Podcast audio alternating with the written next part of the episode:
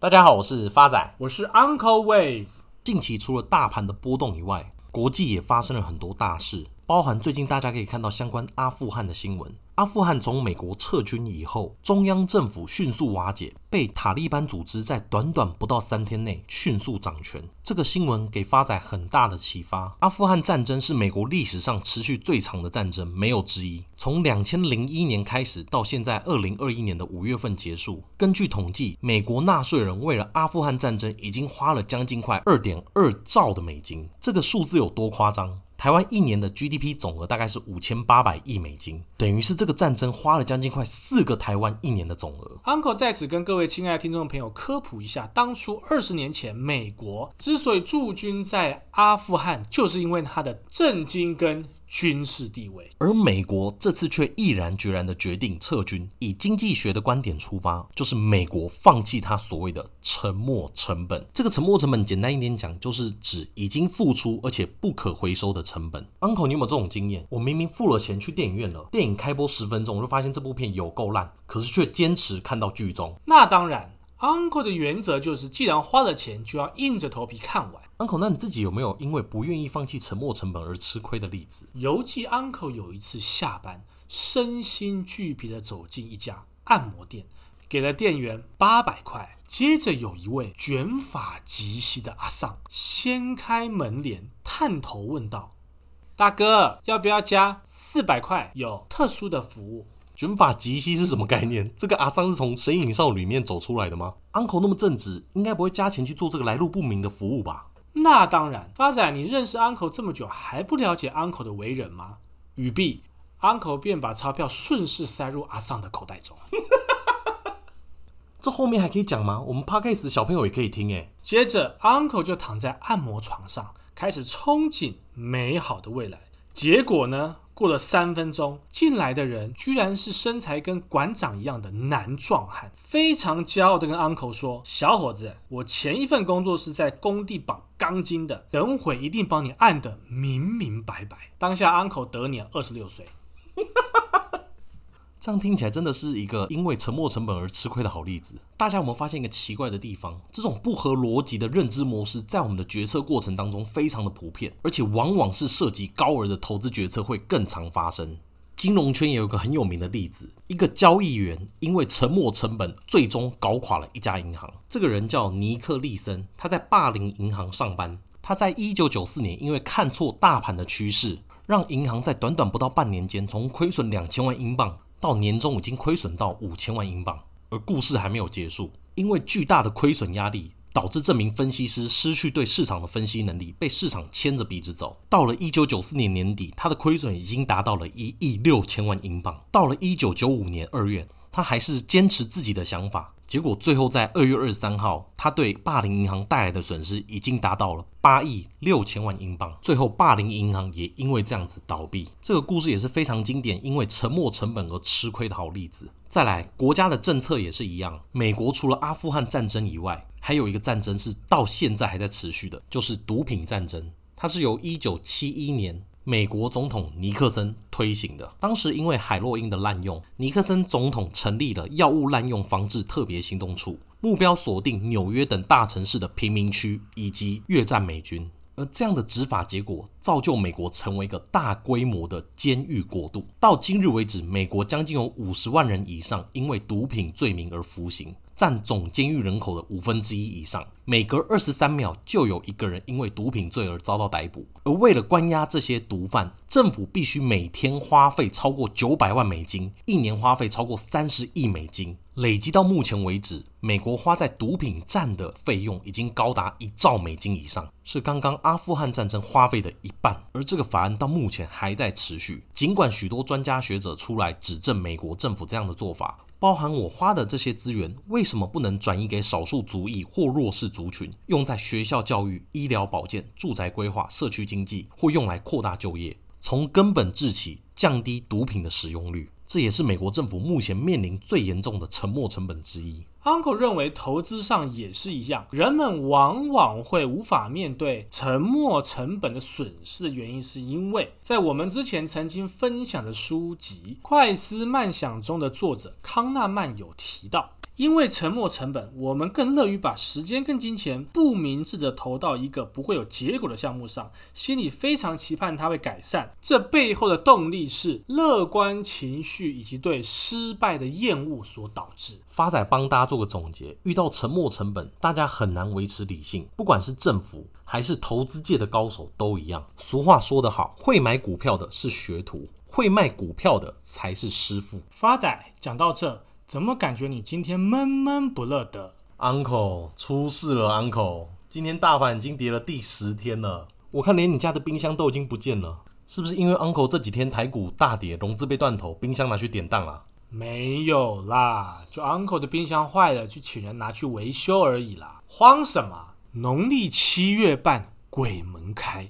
市场一跌，鬼故事众说纷纭。今天 Uncle 就来跟各位亲爱的听众朋友来辟谣这些众说纷纭的鬼故事。第一个，台股连跌十天了，成交量一直没有放大。过去半年以来，台股的成交量落在四千到五千亿左右，而这台股连跌十天以来，顶多只有三千多亿，而在昨天甚至破了成交量三千多亿，只有仅仅两千九百多亿的成交量。因为市场传言，原本的当冲交易正交税率由千分之三降为千分之一点五的优惠措施，在今年年底要到期。金管会在十一日就跳出来解释了，当冲有助于市场制度的完善跟股市的流动性，在先前就已经跟财政部沟通，协助财政部进行评估，甚至把当冲降税措施延长五年。Uncle，这样发展听起来影响不大啊，是不是还有其他原因？发展稍安勿躁，还有一个原因，近半年来因为当冲占比过高。超过六十个 percent 将列注意股票，以及当冲比过高处置关禁闭时间将延长为十二天，而引发市场的恐慌。金管会一样在十二日说明，当冲比过高只会被列注意股票。并不会被直接列入处置股，而关紧闭十二天的前提是，因连续三个营业日或连续五个营业日被列为注意股后，才会进一步列为处置股。不是 Uncle，今晚会十二号出来辟谣，可是之后股市还是继续跌啊，是不是换 Uncle 在讲鬼故事啊？发仔，不是每个故事都有鬼，今天 Uncle 就帮你抓出心中的那只鬼。你的激动啥小啊？这只鬼就是来自西方资本主义下的产物——大摩 （Morgan Stanley）。八月十三号，Morgan Stanley 的分析师 Sean Kim 将美光的投资平等从加码调降至中性全值，警告这个产业凛冬将至 （Winter is coming），预测 DRAM 的报价恐将走低。这位分析师背后的理论依据是他认为 DRAM 的景气循环已经开始翻转。若需求一路强至第四季，那报价有望持续走高。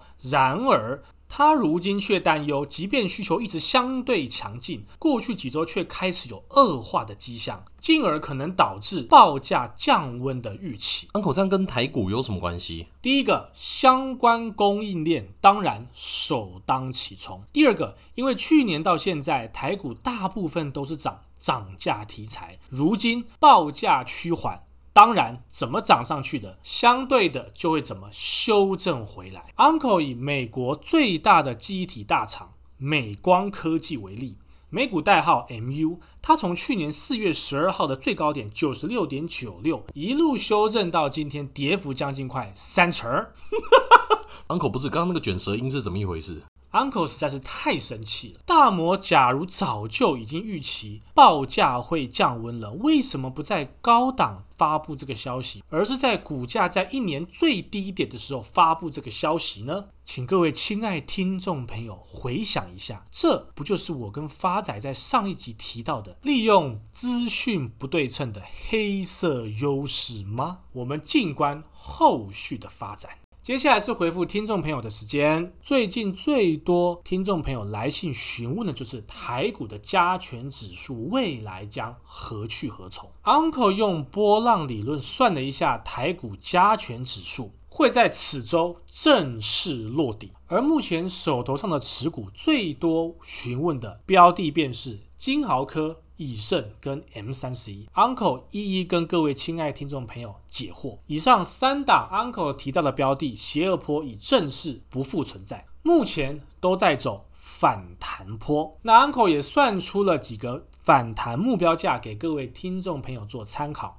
金豪科的反弹目标价会落在一百八十八块，以盛会在七十块，而 M 三十一会落在四百。零四块，Uncle 以过去破产三次的经验跟大家分享，停损的执行当下会非常的痛苦，但是绝对有它的必要性所在，不能因为舍不得沉没成本而导致最后不能挽回的结果。下一个听众朋友留言，Alex 八八八。从淡如姐那边听到两位的分享，后续马上追踪。想请问 Uncle 雍智科技的看法，这种交易量不大的股票，可是业绩持续成长，但股价表现平平的股票，适合投资吗？好的，以目前市场的氛围来看，这个测试界面卡确实会有一波不小的反弹。因此，假如以短线操作的方式来看这张股票的话，Uncle 是乐观其成的。下一位听众朋友 Angela 八八的留言：主持人你们好，很喜欢听贵节目。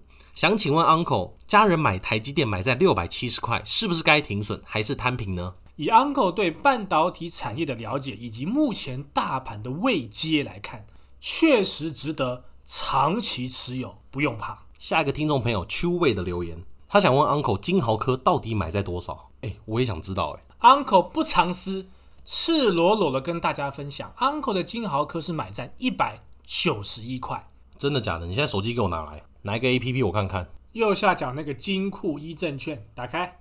三零零六，真的有买啊，二十六张，而且还卖掉了。你看，就算再痛，也要理性舍弃沉没成本，面对停损的事实。下一个 User N 五的留言，忠实听众。可以请 Uncle 分享对 Plug 的看法吗？如果要续报，要等到什么时候？好的，目前 Plug 的邪恶波也正式失败，那给您一个价格做一个分享，有反弹到就可以做一个调整，二十八点六。下一个听众朋友超棒 D Game 的留言。感谢在上班车程中不会无聊，但是每集时间有点短，听得不是很过瘾。提问的以盛 Uncle 在前面的问题已经先回答了，这边也再次谢谢您的留言。下一个留言 DT 二零二零 Loser，他想请问 Uncle 六四八五点序跟三零三七星星的目标价。好的，Uncle 一样是先以反弹试之，点序的反弹目标价会到一七零。而欣兴的反弹目标价会到一四四，接下来是真的是够了哦的留言。好了，来留五星了，五星好棒棒！哇，看来是位属性是傲娇的听众朋友。发仔跟 Uncle 这边也感谢您的留言支持。下位听众朋友 Evan Lee 的留言，轻松开心的频道，他也是从淡如姐这边知道这个频道轻松有趣，想请问 Uncle 连家还能入手吗？发仔刚刚自己看了一下连家走势，我觉得入土好像已经差不多了。Uncle 怎么看？好的，假如没有入手连家的听众朋友，Uncle 给一个合理的价位，十八点五，可以做部分配置。下一位听众朋友 Debbie 二二一二二的留言，喜欢两位的幽默对谈跟分析，笑声更是厉害。想看看到底灵异开运钱母是什么？还有 Uncle 的签名有附照片吗？基本上灵异开运钱母留言推荐给我们书分享，一旦采用，这边就可以拿到喽。那至于 Uncle 会不会附上照片？Uncle 考虑一下，接下来右三的留言，从淡如姐那边得知理财刚好玩新的一集，超级好笑，听完心情都会非常的好。谢谢两位主持人，那在此也谢谢您的支持喽。再来也是跟发仔一样是灾民的留言，金豪科的做法，Uncle 一样在前面已经介绍过了，这边也谢谢您的留言。接下来老朋友瑞的留言，美银大摩近来出具报告，看坏记忆体产业的动能，想请问 Uncle，记忆体产业如同外资讲的这样吗？谢谢老朋友瑞的留言，这个问题已经在今日的节目中跟大家分享了。下一个听众朋友 Nuzo Nunu 的留言，金豪科的走势，Uncle 也在今天回答了，感谢您的留言。最后一位听众朋友留言，猫猫股票交割款待电，从淡如卷那边来的，听了五六集，发现那个好笑的笑声原来是罐头笑声。